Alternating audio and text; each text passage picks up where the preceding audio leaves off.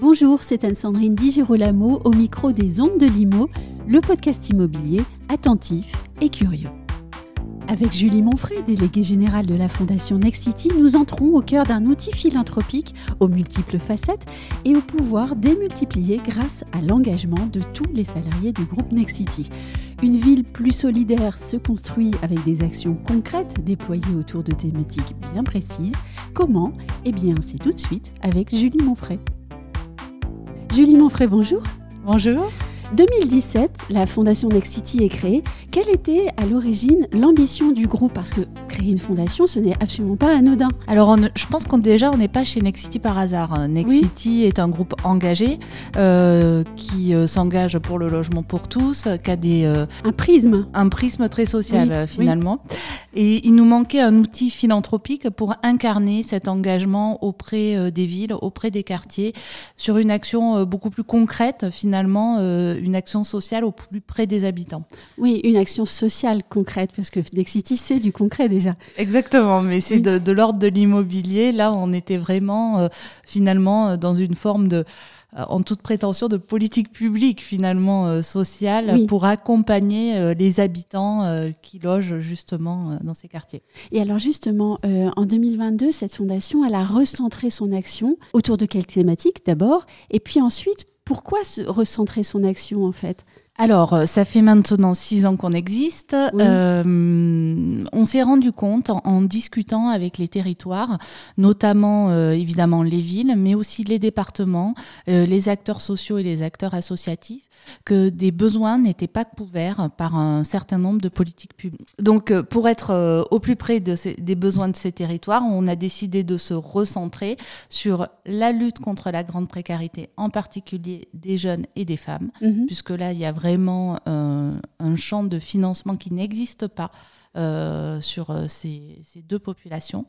Ensuite, on est sur l'égalité des chances.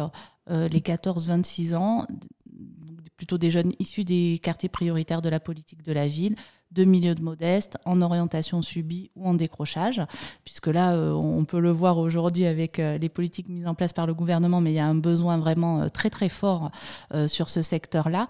Et le privé a un rôle à jouer, notamment dans le lien entre l'éducation nationale et l'entreprise. Donc c'est pour accompagner ce mouvement. Et l'insertion par le sport, donc c'est à la fois dans une perspective de Paris 2024, mais surtout de l'héritage mmh. après les Jeux Olympiques. Comment on permet de, comment on permet que le sport soit un levier euh, d'insertion et d'inclusion. Donc nous, ça s'adresse à la fois aux personnes euh, en situation de handicap, mais également à, ces jeunes que, que j'ai évoqués tout à l'heure. Et celui qui nous écoute, si je peux me permettre, pourrait être véritablement étonné de, vous entendre dire qu'il y avait euh, un manque autour de thématiques aussi, je dirais presque banales que l'égalité des chances, la lutte contre la précarité ou encore l'insertion par le sport alors, euh, c'est sûr qu'il y a des politiques publiques dans ces domaines-là. Pour autant, aujourd'hui, euh, l'État euh, diminue quand même ses financements. les collectivités locales font face à une réduction aussi de leurs recettes. Et les entreprises de manière générale, ont leur rôle à jouer. Et c'est attendu d'ailleurs, puisque aujourd'hui euh, existe euh, un, mécanisme juridique et financier qui s'appelle le contrat à impact social, euh, qui est un mécanisme qui permet à euh, des acteurs privés de financer des politiques publiques. Sur euh, les documents, on lit aussi que vous réservez votre action, hein, sans que ce soit euh, négatif de le dire, à des personnes âgées entre 14 et 26 ans. Pourquoi est-ce que vous limitez l'action à des jeunes en fait? On le limite à des jeunes parce que Déjà, euh, dans le cadre d'une fondation, il faut avoir des axes stratégiques. et ça, c'est important. voilà, c'est important. Ça permet aussi euh, de choisir euh, ses projets. Par ailleurs, en fait, l'accent est aujourd'hui mis, on le voit d'ailleurs, l'éducation nationale s'attelle aujourd'hui à, à, réformer, on va dire, le collège. Donc, il y a des investissements qui sont faits, et des investissements majeurs. Et donc, en fait, le lycée Mhm. et un peu moins touchés par euh, l'ensemble de ces réformes. Mais vraiment, l'idée, c'était d'accompagner euh, ces jeunes-là. Et puis, pour nous, c'est également, en tant qu'entreprise, c'est plus facile aussi de faire le lien entre des jeunes lycéens, des jeunes adultes, avec le monde de l'entreprise, puisqu'après, on peut les prendre en stage, en alternance, voire en emploi et donc euh, continuer l'action par d'autres biais encore. Exactement. Et d'ailleurs, euh, ce qu'on engage sur euh, ce domaine-là de l'égalité des chances au sein de la Fondation, et il y a une continuité avec notre direction des ressources humaines qui reprend le flambeau aussi sur la partie intégration dans une entreprise.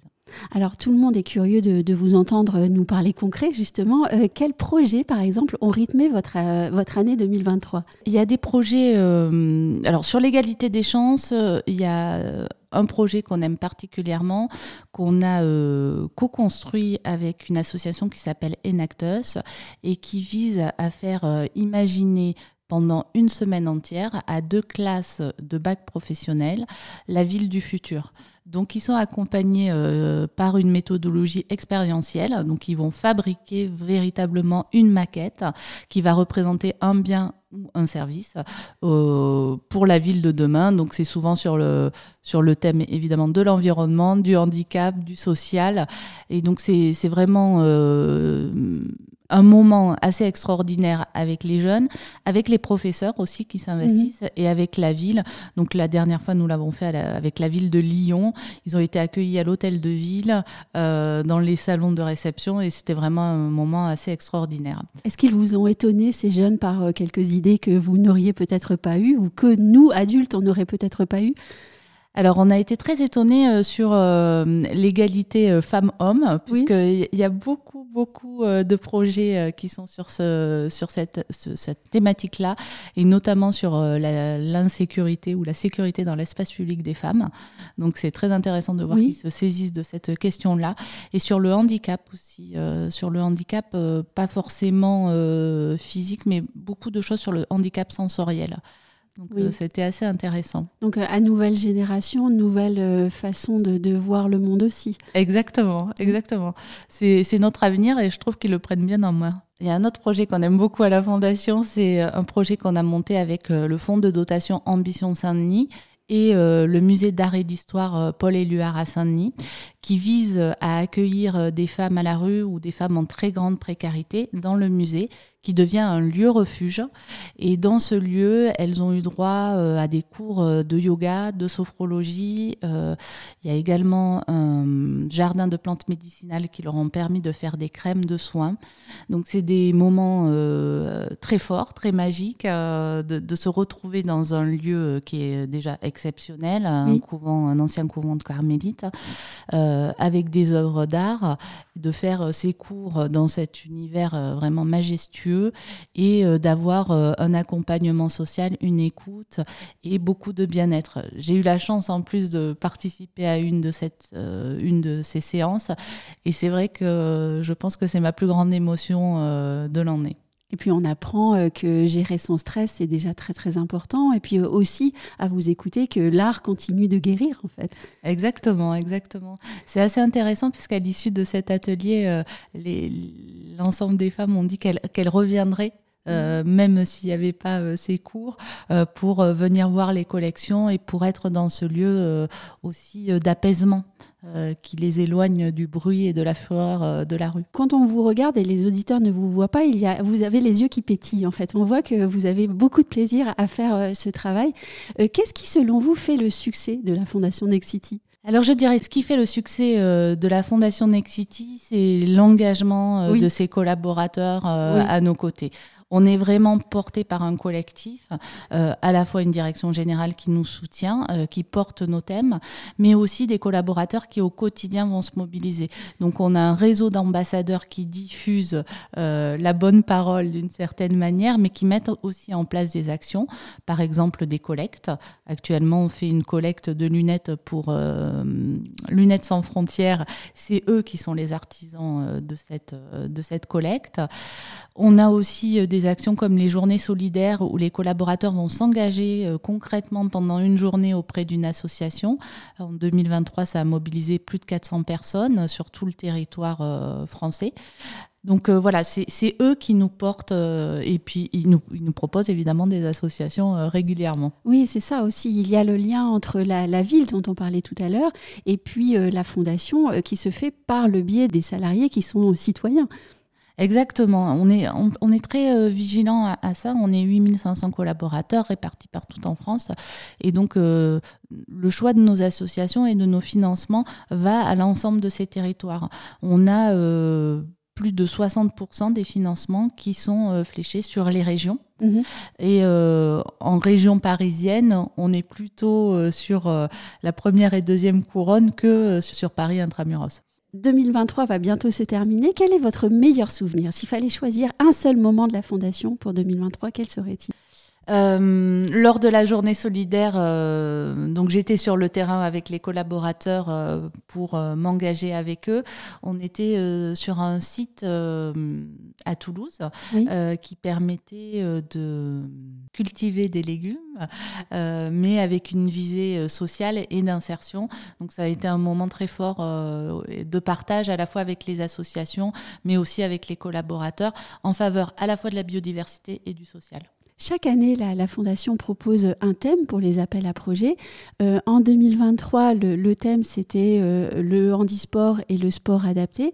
Quel sera le thème proposé pour 2024 alors on va rester dans cette continuité euh, du sport. Oui. Euh, voilà, exactement.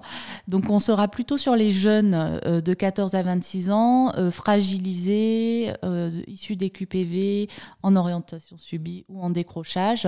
Et l'idée, c'est que le sport soit un levier d'insertion ou de transfert de compétences. Vous attendez les, réponses pour cet appel à projet à quel moment?